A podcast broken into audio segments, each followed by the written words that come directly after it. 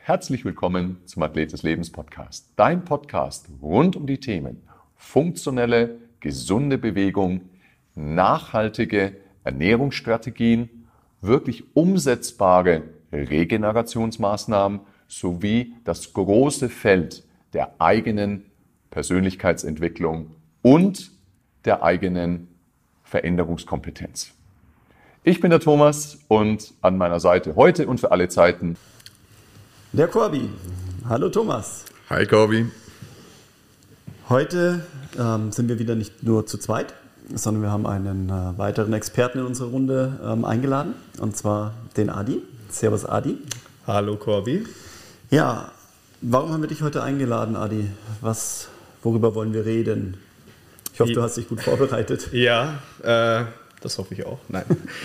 Heute wollen wir über das Thema Kälte reden und ähm, passend zur Jahreszeit und äh, zur politischen Lage. Okay. Ja.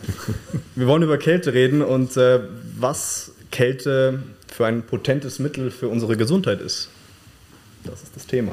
Genau. Ja, prima. Wir freuen uns, dass du da bist, Adi. Und äh, ich habe den, den Witz mit der politischen Kälte, äh, politischen Situation und Kälte, das äh, ich habe Fantasie, aber wollen wir das näher ausführen oder, oder lassen wir es einfach so stehen? Na, ich, ich dusche tatsächlich äh, seit, seit ein paar Wochen äh, kalt. Du auch? Du bist ein ja, Sparfuchs oder bist du ein Gesundheitsfuchs? Wir sollen Energie einsparen und ähm, ich fühle mich, fühl mich da wirklich verpflichtet, ähm, kalt zu duschen. Ja, ich habe eher diesen Tipp mit dem Waschlappen. okay. War das nicht dieser wunderbare grünen Politiker Herr Kretschmann, der gesagt hat, wir sollen doch öfter lieber mal einen Wasch Waschlappen nehmen, statt zu duschen? Ähm, ja, ich bin nicht so ein politischer Mensch. Ah ja, okay, ja, du hast das Thema angerissen. Nein, mir ging es darum, ich, ich Da wieder äh, wunderbar auch für die ganzen Zuhörer, wenn die jetzt denken, mein Gott, was labern die für einen Mist. Da kann ich äh, die Podcast-Episoden empfehlen zur Ambiguitätstoleranz. Also einfach mal äh, ruhig sein und aushalten den Diskurs. Das kann uns allen immer nur helfen. Oder sind wir eine diskursfähige Gesellschaft? Gestern Deutschland ausgeschieden aus der äh, Fußball-Weltmeisterschaft.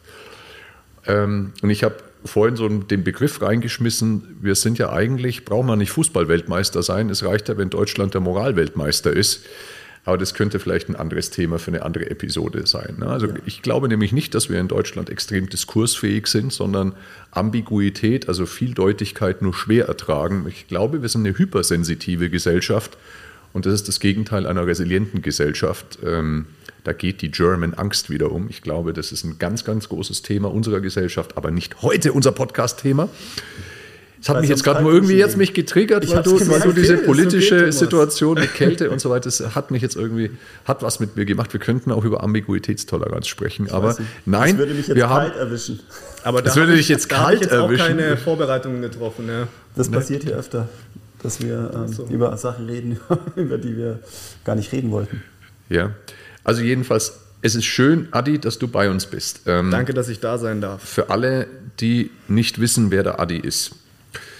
Adi ist ähm, ein ganz, ganz wertvoller, toller Mitarbeiter bei uns, toller Coach, toller Personal Coach und vor allem dein großes Steckenpferd, Adi, ist ja die Holistik. Ich würde fast schon sagen, der Adi ist der Biohacker des R1. Das ist äh, deine Worte in allen Ehren, ja. Ich ähm, definitiv interessiert mich die Holistik sehr ich schaue immer, dass ich meinen Kompetenzbereich erweitere und einfach alles Mögliche, was mir für wertvoll vorkommt, ähm, auch dann integriere, äh, integriere in, ins Coaching. Und ja, da gehört definitiv auch das heutige Thema Kälte dazu. Ähm, auch jetzt über viele Jahre einfach selber an mir schon erprobt, Kälteexposition und auch am eigenen Leib gespürt, was es einfach für ein extrem potentes Mittel schon ist. Und ähm, deswegen möchte ich euch heute gerne einige für mich interessante Themen mitbringen und auch äh, interessante Studien, die es dazu gibt. Ja, und dann glaube ich, äh, werden wir alle hoffentlich mit ein paar Mehrwerten rausgehen heute. Wir werden das, danke Adi, wir werden das äh, in Zukunft häufiger so machen, dass wir den Adi immer mal wieder als Experten zu uns einladen, gerade wenn es eben um diese tieferen ähm, fachlichen Themen rund um diese gesamte Holistik im Sinne des Biohackings geht. Also es wird wahrscheinlich nicht das letzte Mal sein, dass wir den Adi als Gast bei uns im Podcast haben. Heute, wie jetzt schon mehrfach angesprochen, das Thema Kälte. Und es ist nicht nur aus der Notwendigkeit heraus natürlich geboren, dass wir jetzt Strom sparen wollen und vielleicht und deswegen, bitte? Gas, Gas. Gas. Ja. Naja, es kommt darauf an, was für eine. Ja, wenn du jetzt natürlich so einen, so einen Stromboiler hast, dann ist Strom, aber ja. wir heizen mit Gas. Ihr heizt mit Gas. Das macht Spaß. Ja. Was blöd ist, ist tatsächlich, was ich jetzt auch mitbekommen habe, ist, ähm, wenn du, wenn du ähm, das über, na, wie heißt das mit der Geothermie mhm. hast und dann hast du eine Wärmepumpe, weil die läuft über Strom. Das heißt, der ist ja auch teurer geworden. Wärmepumpe läuft über Strom, ja, genau. Auch, auch, also es okay, blöd. aber jetzt mal unabhängig davon ist nämlich dieses Thema nicht nur politisch höchst brisant, sondern es hat auch was mit unserer Gesundheit zu tun. Tatsächlich, ja. Adi, äh, ich habe den schönen Satz hier vor mir. Nicht die Kälte macht uns krank, sondern ihre Abwesenheit. Und dazu nochmal eine Ergänzung. Mhm. Kälte mit Erkältung zu assoziieren, ist ungefähr so wie Sauna mit Verbrennungen gleichzusetzen.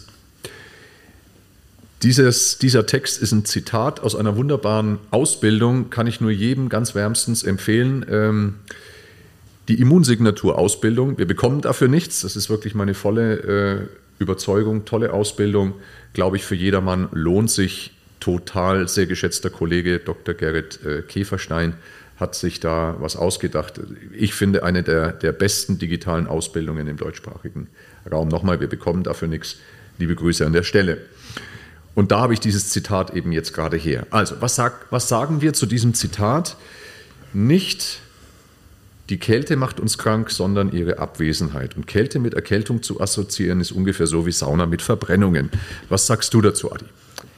Ja, ich finde das ein total treffendes Zitat, weil ich möchte nur ein praktisches Beispiel nennen. Und zwar, ich finde, wenn wir so in unsere Gesellschaft gucken, jetzt auch in den etwas ja, niedrigeren Temperaturen und uns so uns umschauen, auch wie die Leute ähm, in der Stadt auch angezogen sind manchmal, mit den dicksten Winterjacken und ähm, komplett zu ähm, ja, vermummt, so als könnten sie gleich auf die nächste Antarktis-Expedition gehen.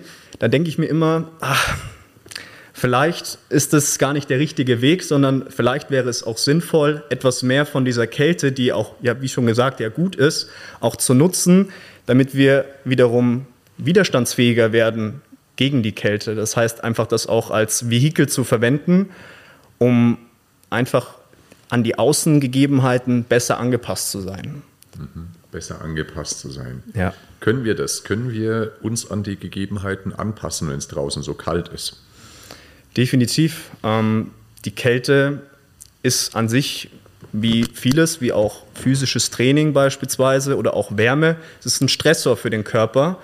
Und der Körper ist halt extrem intelligent und ähm, kann sich da definitiv auch anpassen, erstmal kurzfristig, aber natürlich dann auch langfristig ähm, gewisse ja, Körperzellen, da gehen wir auch noch später drauf ein, eben kreieren, um einfach langfristig auch besser eben Kälte abzukönnen. Mhm. Stressor klingt ja jetzt erstmal ziemlich negativ. Ne? Mhm. Vielleicht müssen wir da nochmal ähm, genauer, genauer die Leute mit ins Boot holen, ja. weil viele Menschen könnten davon ausgehen, dass Stressoren eher zu vermeiden sind im Leben. Ja? Und zu sagen, hey, es ist gut, wenn ich wenig Stress habe, weil Stress macht mich vielleicht alt, macht mich krank, ähm, bringt mich ins Burnout etc. Damit ist ja dieser Begriff verbunden. Dabei sprechen wir ja immer auch in unseren Maßnahmen, egal ob das das Training ist oder eben, was du jetzt auch anderweitig schon angesprochen hast, die Kälte und so weiter, von gezielten Stressoren als sogenannter hormetischer Reiz. Da hatten wir ja auch die ein oder andere Podcast-Episode, Corby, dazu, wo ich immer gesagt habe, der Mensch ist keine Felge. Ne? Die Felge geht kaputt, wenn sie angekratzt wird. Und der Mensch, wenn er angekratzt wird, wird besser. Wie, wie spielt denn das da rein und wie spielen da Stressoren eine durchaus positive Rolle? Ja, also ich würde sagen, klar, Stressor hört sich erstmal negativ an, aber es kommt halt immer auf die Dosis des Stressors an. Mhm. Wenn der Stressor natürlich viel zu überschwellig ist, dann kann es natürlich auch, ne, dann würden wir natürlich jetzt bei, im Beispiel zur Kälte, wir können erfrieren. Ne? Das heißt, der Stressor ist dabei zu groß oder zu hoch gewesen und deswegen würden wir natürlich dann äh, nicht so gut ausschauen und es wäre dann kein hormetischer Reiz mehr. Aber wenn wir einen leicht überschwelligen Reiz haben, der Prozesse im Körper freisetzt, aber uns trotzdem nicht zu sehr überfordert, dann hat es durchaus halt positive Eigenschaften dann auch für unseren Körper und vor allem für die Gesundheit. Und ähm, aus meiner Sicht ist es so, dass wenn wir einfach in unserem Leben oder der, als Gesellschaft jeglichen Stressor vermeiden, also versuchen wollen zu vermeiden, dann äh, werden wir definitiv keine widerstandsfähigen Menschen, sondern dann werden wir auch keine Athleten des Lebens oder sind keine Athleten des Lebens, sondern, hast du ja auch gesagt, schon öfter Opfer des Lebens. Mhm. Das sehen wir jetzt gerade ja ganz deutlich, also ohne, ohne nochmal nachzukarteln, aber wenn, wenn wir jetzt gerade sehen, wie es um die Gesundheit unserer Kinder bestellt ist, mit denen, dass jetzt wieder eben verschiedenen Viren und Bakterien RS, ausgesetzt RS sind, die sie jetzt schon lange ja. nicht, mehr, nicht mehr hatten, so nach dem Motto, okay, wir, wir kapseln uns ab, wir setzen uns eben keinen Reizen aus, äh, schauen, dass wir uns eben abschotten. Ja. Ähm, und jetzt sehen wir einfach, wie es uns doch dann auch äh, einholt, ja, dass die das war aber mit Ansage, ne? das war ja mit Ansage. Ja, haben wir schon, schon drüber geredet, aber das einfach als, als sehr, sehr präsente ähm, Situation eben abschotten und sich keinen Reizen, keinem Stress auszusetzen, macht uns nicht stärker, sondern es macht uns anfälliger. Das also ist, nicht mal, es ist ja nicht mal, also nicht, dass wir dann schwach sind, sondern wir sind anfälliger und das äußert sich dann natürlich, äh, wenn wir dann kranker werden, keine Abwehrkräfte haben, keine, ähm, keine Körperstrategien gegen diesen Reiz, dann äh, werden wir daraus eben schwach. Ja. Und deswegen ist, ist einfach eine ähm, sinnvolle Aussetzung gegenüber äh, wirksamen Reizen äh, das, was uns immer wieder stärker macht. Ja. Und da ist eben diese Kälteexposition eben in einem adäquaten Bereich absolut ja, notwendig und, und wirksam und gesundheitsfördernd. Absolut, absolut. Ähm, das ist eben ja der große Unterschied zwischen wir sind zwischen einem, einem Gegenstand, also einem Objekt. Ne? Wenn du ein, ein wertvolles Objekt hast, eine wertvolle Uhr, dann wirst du die wahrscheinlich nicht im Alltag jeden Tag tragen und, und dotzt überall irgendwie an, sondern dann wirst du die schonen. Und bei Menschen ist es genau umgekehrt. In dem Moment, wenn ich mich zu sehr schone und immer in meiner Komfortzone bin, dadurch alter ich schneller, dadurch werde ich schwächer, anfälliger etc. etc. Das heißt, der Mensch funktioniert genau andersrum wie ein Gegenstand. Ja, und zwar einfach in, in einem gesunden Bereich, wie du es gerade eben schon gesagt hast, Adi. Ähm, zu lange, zu intensive Kälte und wir erfrieren. Ich meine, wir konservieren natürlich dann auch. Ich glaube, der AC ist gut erhalten geblieben, aber ähm, das ist ja nicht der, das Ziel der Sache der Kälteexposition, über die wir ähm, reden. Wie, wie, ist es eigentlich bei, bei uns so im, im Allgemeinen? Ähm, haben wir immer die gleiche Temperatur? Also wir reagieren ja auf Kälte. Ähm, ich glaube, da hast du dir ja. Gedanken drüber gemacht. Ja, da geht es um das Thema des zirkadianen Rhythmus. Und das Zirkadianer Rhythmus bedeutet. Müssen wir erstmal ähm, erklären, ähm, ja, ja, ja. das kann ich erklären. Und zwar zirkadianer Rhythmus heißt ähm, circa ein, ein, Tagesrhythmus. Also ihr müsst euch vorstellen, oder der Zuhörer kann sich vorstellen, dass es immer in einem, unser Körper durchläuft in einem 24-Stunden-Rhythmus ähm, gewisse Phasen und da ändern sich auch beispielsweise Hormonachsen, haben wir auch, glaube ich, schon in dem ein oder anderen Podcast angesprochen, auch das Cortisol-Level zum Beispiel, wie sich das über den Tag verändert. Und so ist es bei der Temperatur auch. Ähm, ich möchte es einfach jetzt mal so ein bisschen chronologisch vorgehen. Und zwar, ähm, wenn wir schlafen, haben wir circa ungefähr zwei Stunden vor dem Aufwachen unser Temperaturminimum. Und dann steigt es langsam auf und erhöht sich die Temperatur und dann erwachen wir.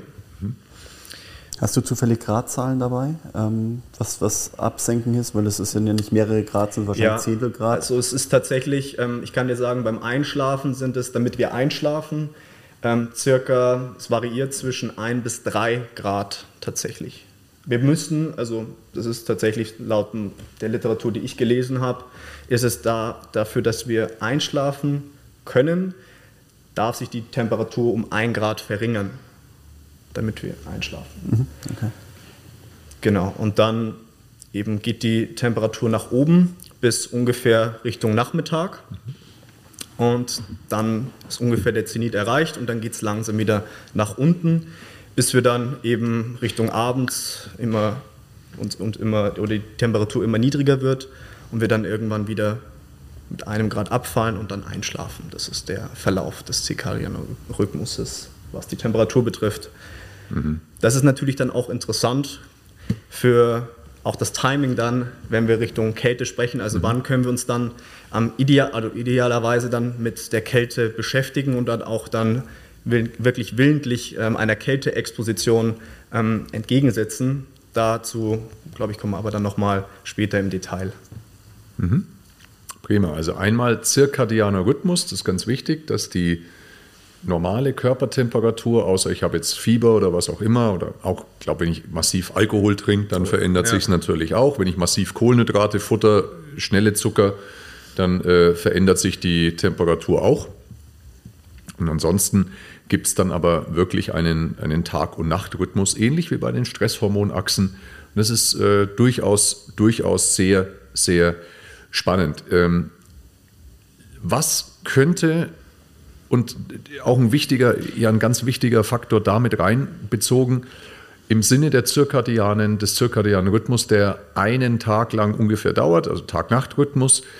Ähm, inwieweit spielen denn saisonale Schwankungen eine Rolle? Also im Sinne von, früher hatten wir vielleicht ein naturbezogeneres Leben, haben also auch hierzulande ja Jahreszeiten ja auch wirklich mitbekommen.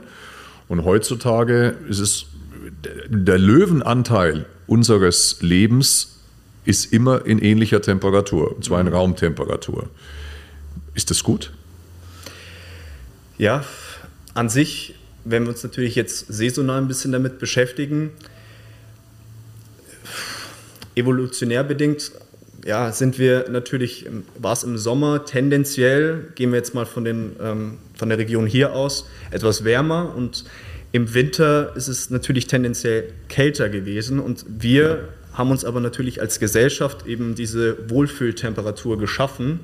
Das heißt, es sind ja künstliche ja, Umstände und dementsprechend kann ich mir vorstellen, dass es da auch so ist, dass wir eben schon, ja, dass wir da einfach dann schon gewisse Schwankungen einfach haben oder nicht mehr ganz so in unserem Naturell sind, was auch die, ja, das, das, das Ausbilden oder das Nutzen von Kälte betrifft. Mhm. Und ähm, ja, also das. Oder was, was, auf was magst du genau, genau raus, nochmal, damit ich dich richtig verstehe? Also, also es geht also darum, auch wieder, wenn ich jetzt die ganze Zeit. Mir nur gerade ganz na, wenn ich jetzt die ganze Zeit in der, in der Komfortzone sitze, ne? also ja. in meinem, in meinem ähm, in meiner Raumtemperatur. Ja. Und wenn ich dann rausgehe, dann packe ich mich, also jetzt mal ein Beispiel. Ich bin, ich bin in, einer, in einem gut temperierten Raum, dann fahre ich mit dem Aufzug runter, setze mich in mein Auto, mache die Sitzheizung an, mache die, mach die, ähm, mach die Heizung von meinem Auto an, ja. dann gehe ins Büro, da ist auch wieder warm. Ist das gut in dieser Komfortzone? Und dann, wenn einer mal das Fenster aufmacht, so, oh, oh Gott, mach das Fenster nicht auf, ich könnte mich erkälten. Mm. Das ist doch der reine Wahnsinn, oder? Definitiv. Ähm, ja, da ist es einfach so, dass wir verlernt haben, sag mal, ich spreche mal jetzt von uns ja. als Gesellschaft, äh, verlernt haben, auch diese Temperaturschwankungen einfach auch auszuhalten. Ne? Zu sagen, gut, es ist jetzt ein bisschen kälter, aber es bringt mich jetzt auch nicht um und ich kann mich anpassen. Und das, da gebe ich dir recht, dadurch, dass wir natürlich auch diese künstlichen Bedingungen geschaffen haben und das vor wahrscheinlich noch ja, 500 Jahren anders war, dass es da schon so ist, dass wir ja, uns einfach etwas mehr zu sehr in der Komfortzone befinden und jetzt auch nicht mehr ganz so gern da raus wollen, mhm. was aber rein gesundheitlich gar nicht so optimal ist. Genau, es ist eher ein Riesennachteil. Ne? Okay, also es gibt Rhythmen, es, wir haben festgestellt, es gibt saisonale Rhythmik, es gibt äh, Tagesrhythmik. Ähm, der Körper zirkuliert in seinen, ähm, variiert in seinen Temperaturen über den Tag hinweg und saisonal wäre es durchaus lohnenswert, sich eben auch mal extremeren Temperaturen auszusetzen. Übrigens auch Hitze Regulation ist ja genauso wichtig wie Kälteregulation ist auch ein hormetischer Reiz. Das heißt zum Beispiel auch dieses klassische, was auch ja in, in nördlichen Ländern ja äh, gang und gäbe ist, zu sagen, ich mache abwe abwechselnd Sauna und dann gehe ich ähm, ähm, unter die kalte Dusche oder ins Eisbecken. Das ist ja grundsätzlich auch was unglaublich Lohnenswertes. Und es gibt schon lang in der Kultur verschiedener Länder eben verankert. Ja, ne? absolut die, der Wechsel von Wärme mit Kälte oder die Kombination, ähm, das ist natürlich dann der, ja, der heilige Gral sozusagen, weil du natürlich extrem in die Wärme erstmal gehst und da natürlich nochmal ganz andere Prozesse ankurbelst. Ist eine andere Form von positivem hormetischem Stressor und dann wiederum genau diese Kontrastmethode hin zur Kälte hast. Also das ist natürlich wirklich ein mhm. sehr, sehr potentes Mittel, um auch nochmal ähm, viele Prozesse äh, für, den, für die mhm. Gesundheit positiv zu beeinflussen. Ja. Jetzt lass uns mal so ein bisschen strukturiert, so Stück für Stück die Sachen aufdröseln. Ne? Es gibt ja, ähm, sehen wir ja auch in einer Stadt wie München, gibt es ja mittlerweile ganz viele sogenannte Kryo-Lounges, ne? also kleine Läden, die äh, ausschließlich Kältetherapie anbieten, ähm, ja. diese Kältesaunen, so wie sie heißen oder Kryotherapie ähm, waren ganz viele lange Jahre äh, ausschließlich Stickstoff betrieben und äh, werden jetzt nach und nach immer mehr, ich sag mal, elektrifiziert, also elektrisch runtergekühlt. Diese Kryo-Lounges haben äh, ganz häufig den Slogan, du stellst dich da drei Minuten in die Kälte und hast dann so und so viel mehr Kalorien verbrannt und hast einen krassen Stoffwechsel und so weiter. Also ich möchte mit dir heute oder wir wollen mit dir heute folgende Themen besprechen. Kälte wird häufig assoziiert mit dem Thema Boosten des Stoffwechsels. Also kann ich wirklich Fett verbrennen, wenn ich in sowas gehe? Das ist eine ganz wichtige Frage. Was macht es mit meinem Stoffwechsel? Die zweite wichtige Frage ist, wie zahlt es auf mein Immunsystem, auf meine Zellgesundheit ein? Ähm, da würde mich wirklich auch interessieren, äh, wie, wie funktioniert denn das, dass ich mich eigentlich erkälte? Also was heißt denn das eigentlich, eine Erkältung? Vielleicht haben wir ja da äh, eine Antwort darauf. Ähm, und dann eben vor allem eben auch die Themen, gibt es noch weitere äh, Bereiche, wo Kälteanwendung, Kältetherapie was Nützliches sein könnte, im Sinne vielleicht sogar physiotherapeutisch entzündungsminimierend. Ist ja auch ein ganz wichtiger Faktor. Und der letzte Punkt, den ich heute im Podcast ähm, eben gern herausarbeiten würde, abschließend, was gibt es denn für Protokolle? Was kann ich denn genau tun? Was nehme ich denn jetzt als Einzelner, der jetzt vielleicht auch gar nicht so tief in Biohacking und so weiter drin ist?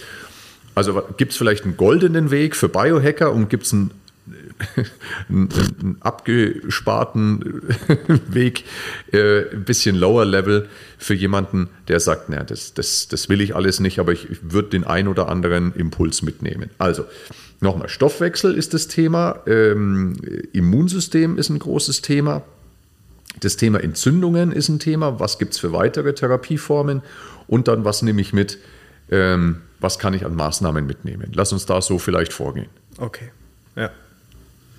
Also der Gedanke, also ich bin theoretisch nicht so wahnsinnig tief drin wie du, Adi, aber vom Gedanken, dass ich sage, okay, nur weil ich jetzt friere, ist mein Stoffwechsel ähm, so wahnsinnig hoch, weil die Sitzungen in so einer Kryosauna, Thomas, korrigiere mich, sind um die drei Minuten.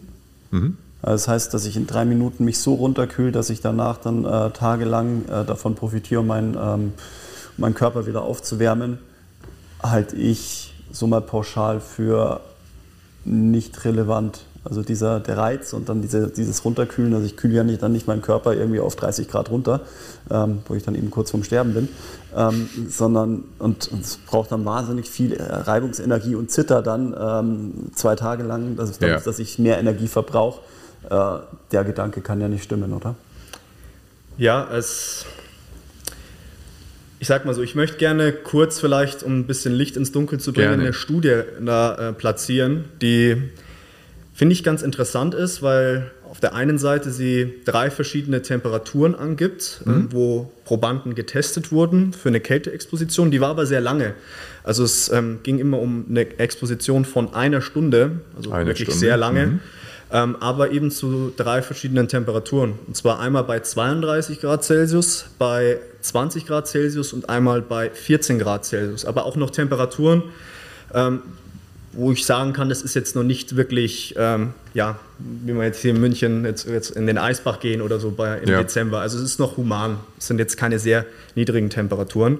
Wurde da auch gemessen, was haben die Leute angehabt? Waren die nackig oder? Die waren quasi genau bekleidet bis, also wahrscheinlich bis zu, ich weiß nicht genau, wahrscheinlich bis zur Unterhose, komplett nackig jetzt nicht, ähm, aber bis zum Kopf quasi, also der Kopf war noch draußen und dann haben sie die Kälteexposition durchgeführt, also die Schultern Okay. waren auch noch im also das Wasser ist nämlich drinnen. wichtig zu sagen, dass die, die bei 14 Grad waren, die waren nicht mit dem Anorak in der Studie. Ne? Die waren nicht mit dem Anorak in der Studie und es war ein Kältebecken. Das war also ein Wasser. Eis, äh, genau, ein, ein Eiswasser sozusagen oder ein Okay. kaltes Bad. Verstanden, okay, sozusagen. mhm. Ja. Und das ist nämlich noch interessant, weil ähm, wenn wir jetzt natürlich Luft mit Wasser vergleichen, einfach von der Wärmeleitfähigkeit, Mhm. ist ja die Wärmeleitfähigkeit von Wasser mehr als 25 pro, äh, Mal höher als von Luft. Wow, okay. Das heißt, wenn wir eine Kälteexposition jetzt draußen planen, dann ist es nicht ganz so effizient, rein von der, vom Runterkühlen, ne? dass wir schon einfach länger brauchen, um runterzukühlen, als im Wasser.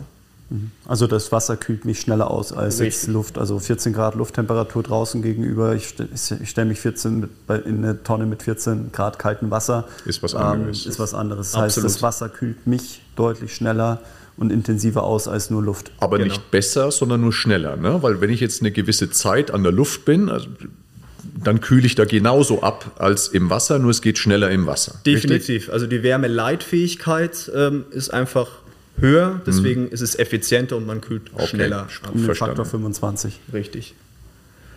Genau, und in der Studie wurde eben geschaut, wie ändern sich ähm, gewisse Hormone und ähm, also die sogenannten Katecholamine, das heißt Adrenalin, Noradrenalin und auch Dopamin. Ähm, auch noch interessant für die Effekte auf ähm, auch das Thema ja, Stimmung. Ja, das ist auch was, was wir gerne später besprechen können. Ja, es ist, Und- ist nochmal ganz wichtig, weil, weil Dopamin wird häufig fälschlicherweise als Glückshormon äh, bezeichnet. Dabei ist es, äh, es ist ja eher ein Botenstoff. Ähm, und es ist kein Glücksbotenstoff, sondern es ist eigentlich der Motivationsbotenstoff fürs Belohnungssystem. fürs auch, ne? Belohnungssystem. Ja, das sind teilweise auch Endorphine. Das ist eher Belohnung, Glück und Motivation, also hin zur Volition, dass ich halt das, was ich mir vornehme, auch dann umsetze. Die Motivation, mein Antrieb, das ist viel Dopamin getrieben. Das ist ein ganz wichtiger, wichtiger äh, Schlüssel für viele. Deswegen ist es schon spannend zu sagen, hey, ich kann auch meine Motivation steigern und meinen inneren Drive durch Kälte. Absolut. Jetzt nochmal, wenn wir schon drüber sprechen, ähm, alleine jetzt ähm, kann ja für sich jeder mal auch als Experiment machen, auch mal so eine Kälteexposition, äh, Kälteexposition durchzuführen, ist ja alleine dieser stimmungsaufhellende Effekt einfach auch danach, nach so einer Kälteexposition. Ich meine, das fordert mich, aber danach fühlen sich die meisten schon wirklich gut und einfach aktiviert. Und ähm, Ja. dieser Effekt ist halt auch einfach erwiesenermaßen wirklich, wie ich dann auch gleich jetzt zeigen werde, schon eben auch gegeben. Also nochmal die, die absolute ähm, Erkenntnis aus der Studie, wenn du sagst, das sind die ein, zwei Erkenntnisse aus der Studie sind. Die Erkenntnisse sind erstens, dass ähm, bei 32 Grad tatsächlich nichts passiert ist. Also da gab es keine signifikanten Veränderungen. Im Stoffwechsel. Im Stoffwechsel, Mhm. das ist auch wichtig, die Stoffwechselrate hat sich nicht verändert. Das Weil vielleicht waren die ja trotzdem glücklich und entspannt, die Leute. Das kann ja auch sein. Ne? Noradrenalin und Adrenalin ähm, haben sich auch nicht verändert und das auch nicht. Dopamin auch nicht. Auch Also nicht, tatsächlich, okay. da ist alles gleich geblieben, also nicht signifika keine signifikanten Veränderungen. Vielleicht hat so ein bisschen das, das autonome Nervensystem, das Pa- Parasympathikus, vielleicht waren sie einfach, also ich würde in einem 30 Grad warmen Wasser ich wäre entspannt. Nein, das ist, das, ist, das, ist, das ist ein Irrtum. Also wir haben es damals in der Physio tatsächlich gehabt, dass ich, dass ich so Nein sage. Ähm, du würdest, du würdest äh, zu Hause, wenn Nein, du in die Badewanne steigst. Oh. Ja. ähm, weil es war der Gedanke, was ich, was ich nämlich gerade auch äh, dazu beitragen wollte.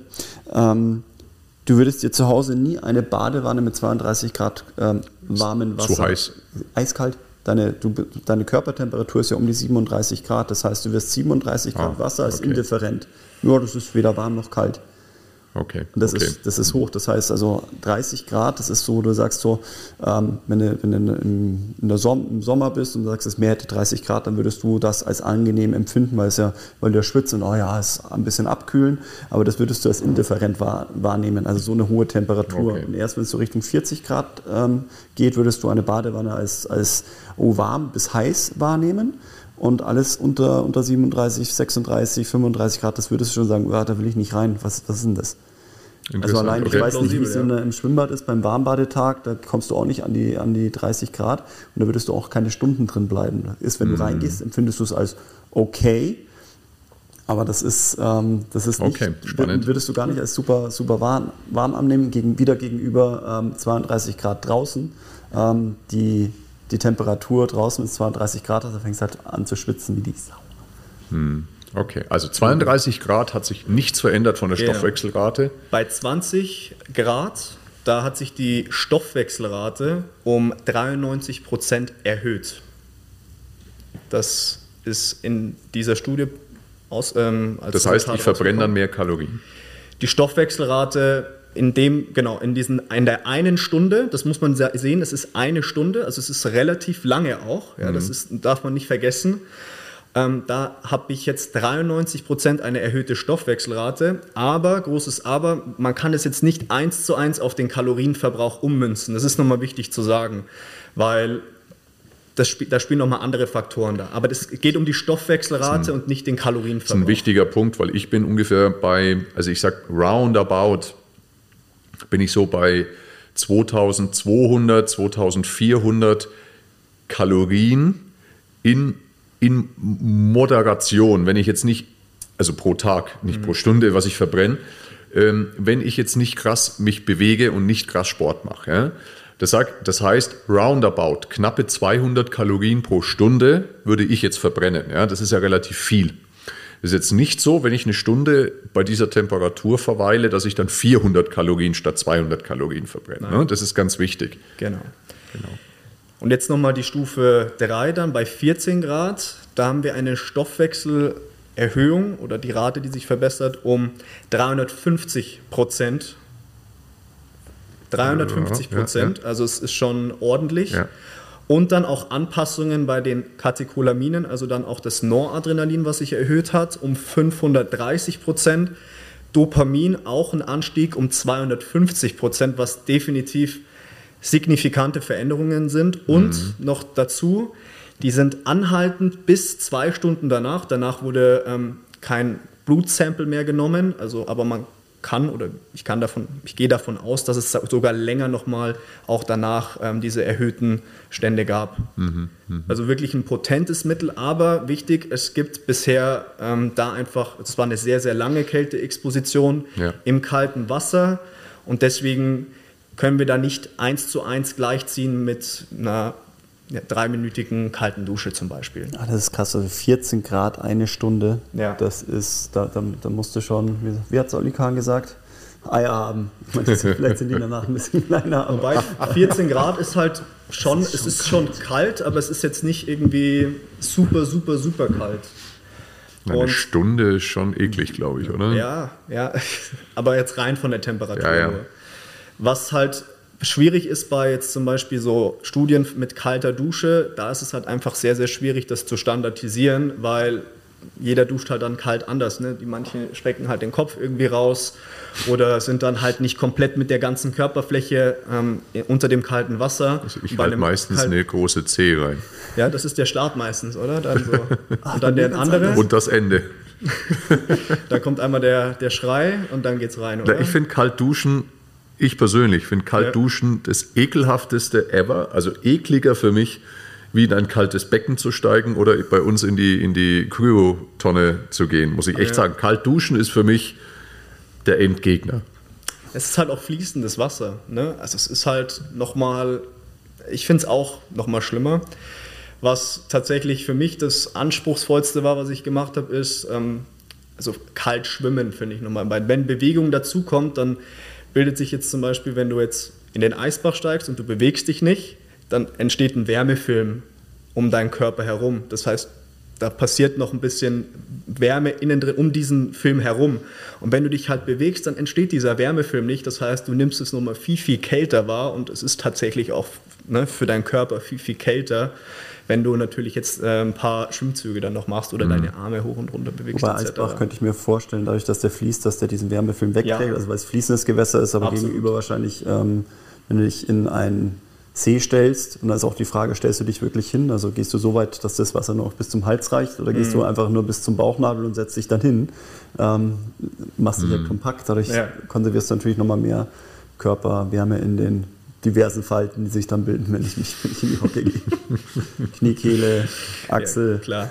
Okay, nochmal zurück zum Stoffwechsel. Gibt es daraus Ableitungen? Gibt es daraus Erkenntnisse, was wir äh, zu diesem Thema noch sagen können? Denn es sind ja wirklich einige Werbeversprechen von diversen äh, Anbietern von Kryotherapie. Ja. Die sagen, mach das paar Mal die Woche und du und du äh, und du verbrennst dich schlank sozusagen. Ja? Also ist das ein Werbeversprechen, das, das gut ist? Was passiert mit dem Stoffwechsel denn da genau? Soll ich jetzt auf das Werbeversprechen eingehen? Auf beides, okay. was, auf was, was geh, du immer möchtest. Also ich gehe jetzt mal auf das Werbeversprechen kurz ein. Also ich finde das ähm, tatsächlich schon ziemlich krass, also weil es halt viele Dinge überhaupt nicht, also es ist halt nicht holistisch gesehen, ne? weil der treibende Faktor ist halt, wie wir es ja schon auch so oft beim Thema Abnehmen ja auch gesagt haben, ist halt das Kaloriendefizit. Und ähm, tatsächlich jetzt auch ähm, wir gehen jetzt mal von dieser Studie aus, aber keiner, also kein Alltags- äh, oder keiner im Alltag geht ja eine Stunde in ein Kältebecken beispielsweise. Erstmal das. Und deswegen werden die Effekte auch nochmal geringer ausfallen und sind halt nicht so, dass man jetzt sagen soll oder kann, das ist jetzt ein, ein großer Kalorienverbrauch, der da geschieht, sondern es ist halt eher ein Tropfen auf dem heißen Stein. Und das Wichtige ist einfach zu sagen, dass wenn das Kaloriendefizit nicht da ist, dann hilft mir auch die Kälteexposition nicht. Ja, also mhm. das ist, ich, ich finde, das ist schon, es ist eine Ergänzung, es kann ergänzend wirken, aber verbrennen oder ähm, geh in die Kryosauna oder in die Kryotherapie und dann wirst du schlank, das ist halt sehr ja, provokant schon ausgesagt und finde ich, find ich auch jetzt nicht, ähm. Es, gibt ja, es gibt ja diesen es gibt ja diesen sogenannten Nachbrenneffekt. Ne? Also im Sport, ne? wenn ich jetzt intensiv Intervall mache oder auch nach dem Krafttraining, dann gibt es ja diese Sauerstoffschuld und dann eben auch im Sinne der, der Superkompensation ähm, arbeitet der Körper äh, im Wiederherstellen ähm, des Status quo und der Anpassung im Positiven. Ähm, das verbraucht Kalorien, allerdings ja deutlich weniger, als wir früher immer gedacht haben. Ne? Also jetzt so ein intensives Krafttraining und noch ein kleines Hit-Intervall hinten dran da haben wir früher gedacht, meine Herren, da, da verbrennst du 24 Stunden wie ein Weltmeister. Und das ist ja überhaupt nicht der Fall. Also wenn ins Hochkommt, verbrennst du da nochmal vom Nachbrenneffekt vielleicht 100, 200 Kalorien, das war's. Ist das vergleichbar auch mit der Kälte, zu sagen, ich gehe drei Minuten in die Kälte und es gibt wohl irgendeine Art von Nachregulation, aber die ist wahrscheinlich weitaus kleiner, als viele so hoffen mögen, oder? So würde ich von ausgehen, ja. Also auch jetzt aktuell von dem, was ich an Literatur jetzt zusammengetragen habe und auch was sich so jetzt andere Experten ähm, da ja, einfach kundgetan haben, ist definitiv dieser Nachbrenneffekt, wenn wir es so jetzt sagen wollen, von der Kälteexposition auch sehr gering. Und ähm, ja. Aber ich habe eine Begünstigung meines Stoffwechsels. Das bedeutet, also mein Stoffwechsel ähm, kann gesunden, ist das so? Also wir reden ja häufig von ähm, Kohlenhydrat- und äh, Fettstoffwechsel. Ähm, wo ziehe ich als äh, in, in, Ruhe meine Energie her? Da kann ich einen positiven ähm, Einfluss drauf nehmen durch die Kälteexposition. Ich sage, ich habe ein, sag ich mal, ein Stoffwechseltraining dass ich ähm, im Zweifel vielleicht besser auf meine Fettreserven zugreifen kann. da, gibt es da den Effekt? Also ich könnte dir jetzt nicht äh, sagen, dass es jetzt eine verbesserte Fettverbrennung fördert, ne? die Kälteexposition. Das jetzt nicht. Ähm, was halt durch die, Fett, äh, durch die Kälteexposition passiert und vor allem durch die wiederholte Kälteexposition ist, dass sich Fettzellen verändern. Mhm. Was bedeutet das im Genauen? Es gibt ja das meiste oder das, was die meisten kennen, sind weiße Fettzellen oder weißes Fettgewebe. Das ist das, was wir auch zur Energiegewinnung heranführen können, um daraus eben dann auch äh, unsere äh, Energiewährung ATP zu produzieren. Also, die genau, also das, was, was alle so als Fettdepots kennen, so ein bisschen der Bauchspeck und wo es halt überall so hängt, am Popo, an den Schenkeln, Richtig. wo auch immer, das ist weißes Fettgewebe. Das ist weißes ja? Fettgewebe.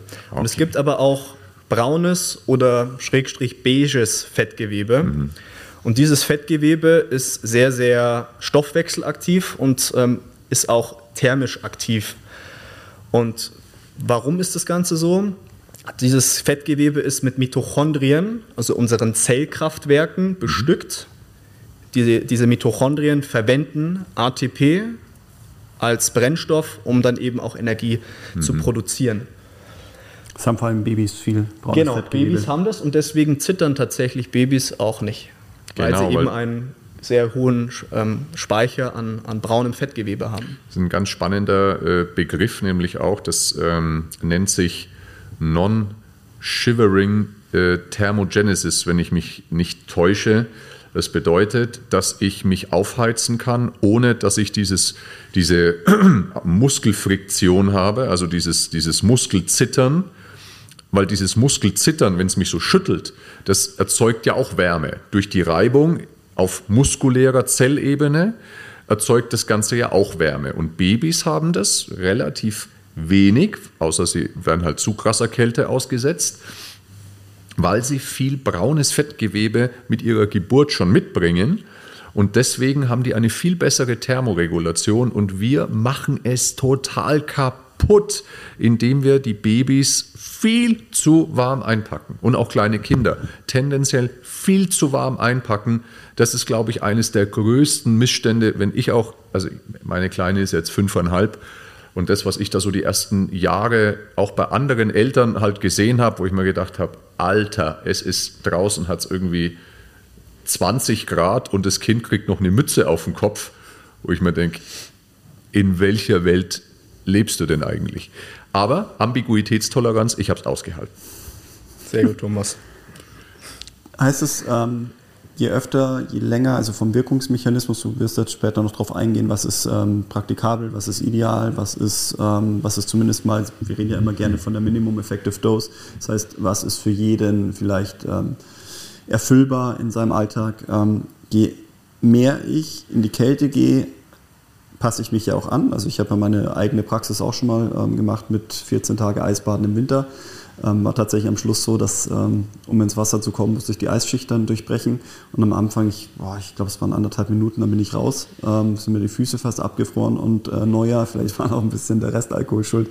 Aber dann war ich da mit meinem äh, Trauzeugen, sind wir zwölf Minuten halt dann im Wasser gestanden.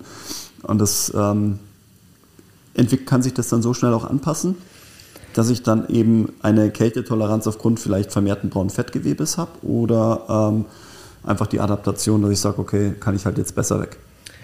Also die Anpassung erfolgt halt tatsächlich um die, geht um die Vermehrung der, äh, der braunen Fettzellen. Ähm, jetzt rein von, den, von der Dauer, wie lange das braucht, ähm, ist jetzt schwierig zu sagen. Ähm, das ist sehr individuell. Ähm, aber ist natürlich nicht mit einem Mal oder einer Woche oder zwei Wochen ähm, getan, sondern ist tatsächlich ähm, schon gut rein, jetzt schon um das äh, vorwegzunehmen, sich da im Herbst auf die Wintersaison vorzubereiten, damit man natürlich dann im Winter auch die positiven Begleiterscheinungen nutzen kann. Zum Beispiel die verbesserte Immunabwehr, aber auch die bessere Resistenz gegen die Kälte. Und das halt als Vorbereitung im Herbst für den Winter. Ein spannender Punkt, den du sagst, ich habe sogar mit meinen Kunden bin ich noch einen Schritt weiter gegangen, habe gesagt, komm, mach's im Hochsommer. Wo es am wärmsten ist, da duschen wir ja gern mal ein bisschen kühler. Fang da an und dann behalt's bei. Definitiv von einem Coaching-Ansatz total richtig, weil klar, das, die kalte Dusche ist ja, es ist nicht ganz so kalt und du kannst dann langsam so auch mit der Temperatur runtergehen. Und ja, macht total Sinn, da schon die Gewohnheit zu implementieren. Aber ich würde sagen, rein, also spätestens dann im Herbst schon damit mhm. zu beginnen, damit die Anpassungserscheinungen einfach auch Zeit haben mhm. zu passieren. Jetzt aber nur noch mal, was das, diese Umwandlung betrifft ähm, vom Fettgewebe, finde ich auch noch mal interessant, wenn wir darauf eingehen. Und zwar ist es tatsächlich so, dass der Prozess abläuft. Ihr müsst euch das vorstellen, dass das weiße Fettgewebe umgewandelt wird in braunes Fettgewebe. Und zwar gibt es dann ein gewisses Protein, ein Signalprotein, das heißt UCP1, und das dockt an dem an gewissen Rezeptoren im weißen Fettgewebe an und signalisiert dann diesem weißen Fettgewebe, dass es Mitochondrien neu bildet. Das heißt, es wird transferiert, also konvertiert, das Fettgewebe. Und das ist schon interessant, dass wir eigentlich so gesehen den Bauchspeck auch in einer gewissen Art und Weise umwandeln können in braunes Fettgewebe. Hm, das ist interessant, ja. Können wir sagen, dass das braune Fettgewebe also somit per se auch ein gesundes Fettgewebe ist? Absolut. Es ist hoch stoffwechselaktiv. Mhm. Auf positive Art und Weise? Ja. Auf positive, positive, Art und Weise. Art und, genau, ja. weil, weil zum Beispiel Viszeralfett ist ja auch stoffwechselaktiv. Genau, das anders, ne? darf man dazu sagen, das stimmt. Ähm, was darf ich dazu sagen? ja, äh, ich habe es natürlich letzte gemacht. Ja, also. ähm, nein, und es steigert auch den Grundumsatz. Mhm. Und das ist natürlich dann wieder ein letzten langfristiger Effekt. Und jetzt, wenn wir wieder zum Thema Abnehmen kommen. Stoffwechsel abnehmen, ja. Ja, dann ist es natürlich schon wieder interessant, das zu nutzen als Maßnahme, zu sagen, gut, durch mein, die Erhöhung meines braunen Fettgewebes steigere ich meinen Grundumsatz. Durch einen erhöhten Grundumsatz kann ich wieder besser abnehmen. Ja, also es ist schon interessant, aber trotzdem bleibt halt der bleibende Faktor ein Kaloriendefizit. Und das ist, glaube ich, das, was ähm, viele Leute einfach wissen sollten, damit sie nicht den Trugschuss geben und sagen, ah, okay, jetzt gehe ich ähm, ins Training und dann mache ich nochmal meine Kryo fünfmal die Woche und esse aber egal was und werde schon irgendwie abnehmen. Das ist halt aus meiner Sicht nicht so, wie man es machen sollte. Mhm. Ja. Also Kryo einfach, kann man jetzt hier schon sagen, nicht zum Abnehmen geeignet im, als, als äh, unmittelbare. Ne? Kein Quick, Quick Fix. Fix. Genau. Aber das, was eben mir auch ganz viele Leute eben ähm, schon berichtet haben, egal ob es jetzt, wir haben ja auch unsere Kryosauna unten, also es ist jetzt nicht, dass wir sagen, okay Leute, ihr solltet nicht in diese Einrichtungen gehen, äh, sonst dürften müssen wir unsere ja auch Außer ähm, verkaufen. Nur zu uns das ist, sie kommen. nur ja. zu kommt, kommt nur zu uns. Unsere ist ganz wir anders. Nein, aber dieses, dass, dass sie ähm, total wach, frisch danach sind, ähm, das würdest du jetzt auf das Dopamin ähm, auf die Dopaminausschüttung auch. Ähm, ja, Noradrenalin auch, ne? Genau. Dieses schnelle Stresshormon, was halt. Ah ja, und noch interessant, was ich auch in der Studie nochmal gesehen habe, ist, weil wir haben ja verschiedene Stresshormone. Einmal das Noradrenalin und das Adrenalin, eher kurzfristige Stresshormone und dann das Cortisol, langfristiges Stresshormon, was eher Stress, also den sogenannten Distress, also den negativen Stress fördert. Auch wenn er chronisch wird. Ne? Auch wenn er chronisch wird. Und jetzt ist das Interessante, bei dieser Studie ist rausgekommen, dass es keine Erhöhung von Cortisol gab. Das glaube ich. Und deswegen ist es halt auch wichtig, eine Kälteexposition erhöht unsere kurzfristigen Stresshormone, aber nicht unser Cortisol. Es ist ja tatsächlich also, etwas bei fast, ja. bei fast allen hormetischen Reizen. Ist es so. Beim Training, bei Hitze, bei Kälte, dass ich in dem Moment in den Flucht- und Kampfmodus komme. Das heißt, Adrenalin, Noradrenalin geht hoch. Aber langfristig aufgrund dessen, dass ich einen körperlichen Response habe, dass ich meinen Körper in Stresssituationen schicke und nicht nur meine Birne und meine Seele, wie es ja in unserem Alltag häufig ist, reguliere ich mein Cortisol, was super wichtig ist. Und das ist Definitiv. eben der Einfluss, weil du gerade wieder Flucht und Kampf gesagt hast, der Einfluss auf den Sympathikus. Ja, also das ist der, ähm, der gerne auch unreguliert hoch ist, wenn ich sage, ich habe ständig ähm, Distress im Alltag. Also ohne nicht, körperlichen Response. Genau, ohne, nicht körperlich, sondern eben diesen psychischen. Und dann bin ich hochreguliert ja, und halt eben da oben mein Level, aber den Sympathikus eben durch gezielten Stress eben hochzufahren, also unter Stress zu setzen. Sport, Kälte, Sauna, Hitze ist jetzt ja. auch ähnlich. Ähm, hochregulieren, danach komme ich wieder in die Entspannung, komme dann wieder in die Ruhe, reguliere mich runter und somit habe ich auch eine äh, Stressanpassung im Alltag, was eben super gut funktioniert gegenüber dem Parasympathikus, den ich nicht so gezielt eben beeinflussen kann. Also ich sage, okay, ich aktiviere jetzt meinen Parasympathikus, der eher für die Verdauung, für die Ruhe, fürs, fürs Runterkommen, fürs Schlafen zuständig ist. Den kann ich nicht so, also nicht gezielt äh, stimulieren oder ähm, aktivieren. Also ich sage, okay, komm, jetzt aktiviere ich mal deinen Parasympathikus, äh, fahre ein bisschen runter, sondern ich sage, okay, gezielter Stress, gezielter Reiz, ein, okay, jetzt bin ich voll da, Stress vorbei, huh, komme ich dann auch wieder runter und dann reguliert sich dann mein, ähm, ähm, mein vegetatives Nervensystem eben. Finde ich auch mega spannend, was du sagst. Und wenn ich da was aufgreifen darf, weil wir ja auch vorhin über den zirkadianen Rhythmus gesprochen haben und du hast gesagt, es ist jetzt wirkt ja sehr parasympathisch, also sehr aktivierend. Sympathisch. Meine ich, genau, sympathisch, Entschuldige. Und zwar, wenn wir uns natürlich jetzt angucken, das Timing für die Kälteexposition kann ja dann auch entscheidend sein, weil wenn ich jetzt mal wieder zum Beispiel in ins Coaching gehen würde auch oder mir individuell ähm, Kunden auch zum Beispiel anschaue und ich merke, okay, der hat Schlafthemen und er berichtet mir von Schlafthemen, das heißt, er hat Probleme beim Einschlafen, dann macht es halt nicht so viel Sinn, die Kälteexposition spät am Abend zu machen, weil wir dann natürlich wieder ne, als körperliche Response eher aufhitzen ne, und deswegen auch wieder also nicht so gut eben in diese Abkühlung kommen, um wieder besser einzuschlafen.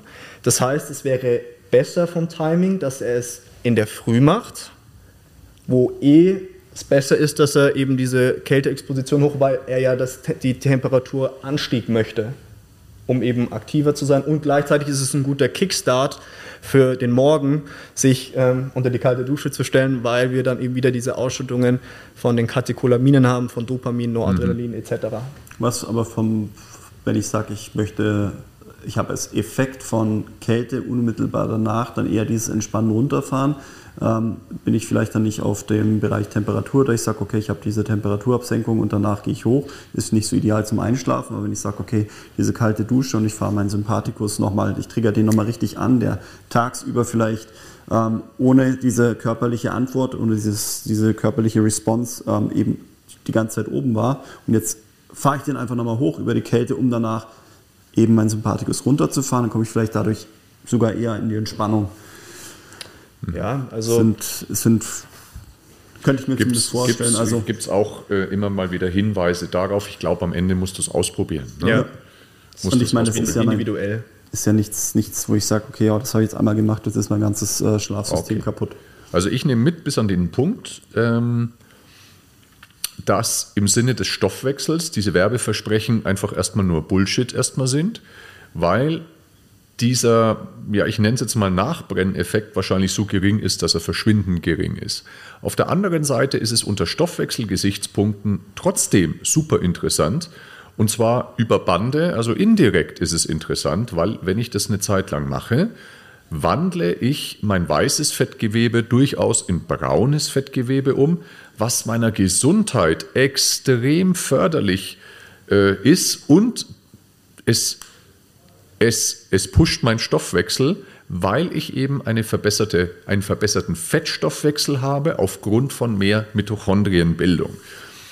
Das nehme ich mit vom Stoffwechsel. Ich nehme mit, dass es ein hormetischer Reiz ist, der meine schnellen Stresshormone triggert, der mein Dopamin triggert, was durchaus gut ist, weil es mich antreibt, weil es stimmungsaufhellend ist und das in gewissen Tageszeiten mit Sicherheit unglaublich bereichernd ist. Das nehme ich bis jetzt mit.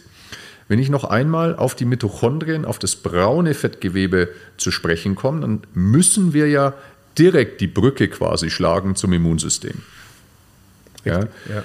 Weil diese Art, und das sehen wir mal wieder, und das haben wir ja in so vielen Podcast-Episoden jetzt auch schon gehabt, wie eng liegt Stoffwechsel und Immunsystem beieinander. Immunsystem und Stoffwechsel, das ist letztlich, ich kann nicht mein Immunsystem trainieren, ohne dass ich meinen Stoffwechsel auf Vordermann bringe. Stichwort Insulinresistenz und was das wieder mit dem Immunsystem macht, da haben wir ja schon ganz, ganz oft drüber gesprochen. Das mhm. heißt, Immunschwäche sind ganz häufig stoffwechselbedingte Themen, die ich habe. Sowohl auf der einen als, auf, als auch auf der anderen Seite. Und da sprechen wir und da spielen ganz, ganz viel diese Mitochondrien eine übergeordnete Rolle. Immunsystem. Generell.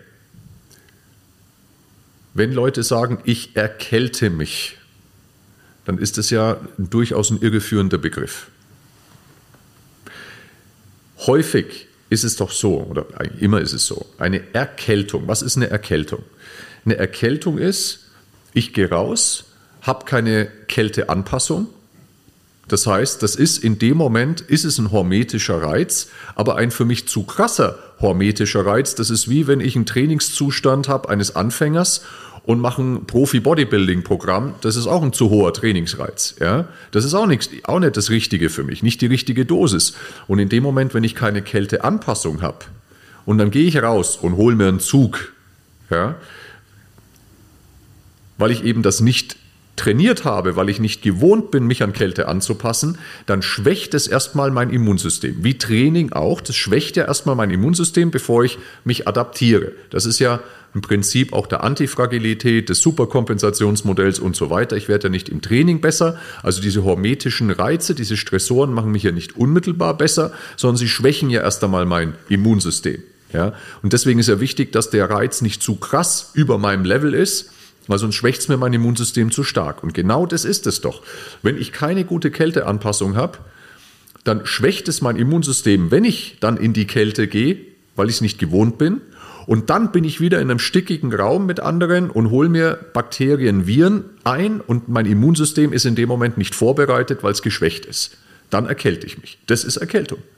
Das ist das sogenannte Open Window. Das heißt, in dem Moment bin ich anfällig für einen Infekt nennen wir es einfach so, nicht Erkältung, Infekt, dann ist es weg von der Kälte.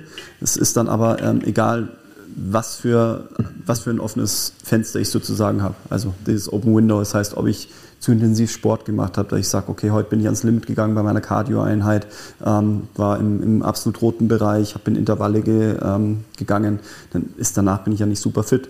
Jetzt gehe ich dann in dem Moment, kommt jemand zu mir her und sagt, ich muss mich äh, wohl erkältet haben und ich erwischt dann genau in dem Moment diese Über Überdosis an, an Bakterien, Viren, dann ähm, greift es quasi mein in dem Moment vielleicht geschwächteres Immunsystem an, dann habe ich eben sozusagen Pech gehabt. Ne? Genau, dann habe ich Pech gehabt. Und somit ist natürlich der Satz, mach's Fenster zu, sonst erkälte ich mich, der ist natürlich Schwachsinn, weil durch das offene Fenster erkälte ich mich per se nicht, sondern es schwächt mein Immunsystem, aber dann die Bakterien oder Viren, denen ich halt ausgesetzt bin, die haben halt dieses offene Fenster. Das kann aber durch jeden anderen Stressor auch zustande kommen.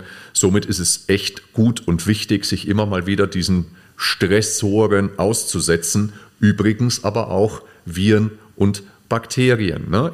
Haben wir ja eingangs gesagt. Wenn ich mich, weil ich jetzt permanent Maske getragen habe und Abstand gehalten habe, mich überhaupt keinen Viren und Bakterien ausgesetzt habe, dann kriegen wir die Quittung. Und das ist genau das, was wir jetzt ja. momentan auch. Das ist auch eine Art von Open Window. Wir sind mit dem Immunsystem nicht vorbereitet. Wir hinken hinterher. Bitte? Wir hinken hinterher. Sind wir nicht trainiert. Hinter. Das Immunsystem ist nicht trainiert. Ist nicht trainiert. Es erkennt die Viren, es erkennt die Bakterien nicht mehr, weil es kann das letzte Mal vor fünf Jahren mit einem normalen genau, ähm, kein, keine Antikörper mehr da, ja. nichts. Wir haben ja eine Grippewelle ohne Ende. Ja. ja. Und Grippen, die dann aber, es sind Grippen, kein Corona, Grippen, die dann wirklich über zwei, drei Wochen echt andauern, wo die Leute echt kämpfen momentan. Ja. Und eben die volllaufenden Kinderintensivstationen weil ich meine Kinder immer schön warm eingepackt habe, weil sie sich komplett zurückgehalten haben. Ich habe jeden Stressor vermieden und bin nicht vorbereitet. Das ist hausgemacht. Ich sage dir, das ist hausgemacht. Das wird jetzt polarisieren. Trotzdem, es ist, es war absehbar. Das war vor zwei Jahren, vor eineinhalb Jahren. Es war absehbar, dass das kommt, wenn wir wieder öffnen. Und jetzt haben wir die Quittung. Durch Schonung. Deswegen also, ist es einfach wichtig, sich eben adäquaten Reizen auszusetzen. Genau, und dazu gehört die Kälte. Ja, und auch ich werde nicht krank, weil jetzt, ähm, weil mich mal jemand in der irgendwie kurz angehustet hat. Also habe ich ein intaktes Immunsystem. In dem Moment müsste ich quasi mit einer adäquaten Immunantwort auch eben eine Ansteckung verhindern können. Ja. ja. Definitiv. Ich möchte gerne noch was einwerfen, was ich, glaube ich, ganz wertvoll finde, auch in dem Diskurs. Und zwar ist es ähm, auch der Mindset, den ich gegenüber solchen ja, Stressoren habe ein Mindset-Effekt ist unfassbar wertvoll.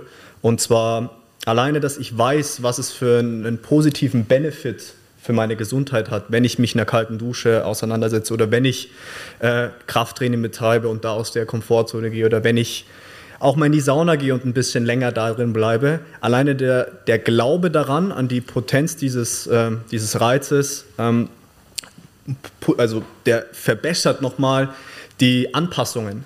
Und das ist auch ähm, nachgewiesen, da gibt es eine, eine sehr, sehr, ähm, ja, eine Koryphäre in dem Bereich, die Dr. Leah Crum, ähm, einen sehr, sehr schönen Podcaster gehört, auch ähm, vom Dr. Andrew Huberman und ähm, extrem lohnenswert, sich den auch mal anzuhören. Alleine was Mindset mit uns macht und das ist auch wichtig, das ist kein Placebo, sondern es ist ein nachgewiesener Mindset-Effekt. Und genauso wie der positive Mindset uns da beeinflusst, ist es genauso auch mit dem negativen Mindset. Das heißt, wenn ich sage, auch jetzt hat er mich angehustet, jetzt werde ich sicherlich krank werden, haben wir genau die gleiche Thematik da rein. Das mhm. heißt, dann steigt auch das Potenzial oder die Wahrscheinlichkeit, dass ich ähm, eine nicht so ordentliche Immunantwort habe, wie wenn ich einen positiven, gestärkten Mindset dagegen habe. Das glaube ich auch. Also somit nächster Punkt, können wir den so stehen lassen, abhaken? Wie, was nimmst du da mit aus diesem Punkt Kälte und Immunsystem, Corby? Ja, also was wir auch häufig eben schon gesagt haben, also es ist nicht der Reiz, der uns eben schwach macht, sondern der macht uns stärker und dass wir im Zweifel halt Pech haben. Das finde ich gerade, ähm, das ist dieser, dieser Mindset-Gedanke, das ist äh, häufig eher so, äh, sag ich mal, was Subjektives eher das, wo ich sage, okay, das ist ja Einstellungssache. Wenn ich jetzt ähm, einen Stressor immer als negativ empfinde, dann wird er mich auch deutlich äh, weiter nach unten hauen. Das war für mich jetzt eher immer so eher was, was Subjektives, so, ja, no, seine Einstellung dazu ändern, geht auch positiver an die Sache ran. Ähm, und dass das jetzt eben so objektiv eben belegt ist, wo ich sage, okay, passt die Einstellung, dann passt vielleicht dann der, der Effekt auch noch besser. Ja. Ich finde ich, das nehme ich gerade sehr stark mit. Ich kann, ich kann noch eine Studie dazu nämlich sagen, also wenn es euch interessiert, vielleicht hat es ja Platz noch. Äh, und zwar ähm, ging es darum, raus. dass eine, ähm, eine Studie durchgeführt wurde in einem Hotel von Hausmädchen. Und es wurde, den Haus, die wurde, es wurde geschaut, was haben diese für Tätigkeiten, also wie anstrengend sind die Tätigkeiten und was machen die, ähm, haben auch ähm, Tracker bekommen. Ähm, die mhm. wurden aber von, nur von dem Kontrollpersonal ausgewertet und die hatten keinerlei Informationen und haben jetzt auch, wenn sie dann Angaben zu ihrer Arbeit gemacht haben, eigentlich das jetzt nicht als großartig ähm, gesundheitsförderlich gesehen. Und dann gab es, das war die erste Kontrollphase, also die, die erste Testphase und dann wiederum eine zweite Testphase über eine gewisse Zeit haben sie ein Briefing bekommen, wie positiv doch ihre Arbeit ähm, als körperliche Ertüchtigung für ihre Gesundheit ist und was das alles für positive Begleiterscheinungen mit sich kann, bringen kann. Und es hat sich nichts verändert. Ja? Und das Einzige, also von, dem, von der Arbeitsweise hat sich nichts verändert, hat man auch alles nachgewiesen, aber die positiven Begleiterscheinungen, die die Hausmädchen erfahren haben, waren ganz andere. Also es gab eine Verbesserung der, äh, der körperlichen Leistungsfähigkeiten, also sowohl von der, ich meine, das war die kardiovaskuläre Komponente, also das Herz-Kreislauf-System, da gab es deutliche Verbesserungen bei den Leistungstests. Also alleine wieder da, der, das Wissen und das Bewusstsein und der Mindset-Effekt hat da schon auch wieder gegriffen. Und das war, fand ich, auch eine sehr, sehr ja, coole Studie, die auch nochmal zeigt, wie wichtig der positive Mindset ist bei so einer Sache. Absolut, ja. Die bewusste Kompetenz. ja, ich weiß, wie gut das ist, was ich hier für bewusste mich Bewusste Kompetenz, Mindset, das ist letztlich eine ganz wichtige Facette der Resilienz. Ne? Ganz wichtige Facette der Resilienz, mit einer positiven Grundeinstellung ans Leben ranzugehen und ähm, nicht jedes, jede Hürde als Mega-Problem zu sehen, sondern auch als Herausforderung. Und wie gehe ich damit um? Und das hält mich gesund, definitiv. Da bin ich hundertprozentig davon überzeugt. Da reden wir ja die ganze Zeit davon, dieser Einklang zwischen Körper und Geist und Seele. Wenn du dich für richtig gutes Personal Training oder auch holistisches Coaching interessierst, dann melde dich unter info at r1-sportsclub.de und buche noch heute deinen Termin. Alternativ kannst du uns natürlich auch besuchen auf unserer Website unter www.r1-sportsclub.de. Du bist bereits Trainer oder Coach und bist vielleicht am Anfang deiner Karriere oder auch schon einige Jahre in dieser Branche zugange, möchtest dich aber noch weiterentwickeln, möchtest von den besten und erfahrensten Coaches in der Branche lernen dann melde dich an bei unserer R1 Academy und buche noch heute deinen Lehrgang unter www.r1-academy.de.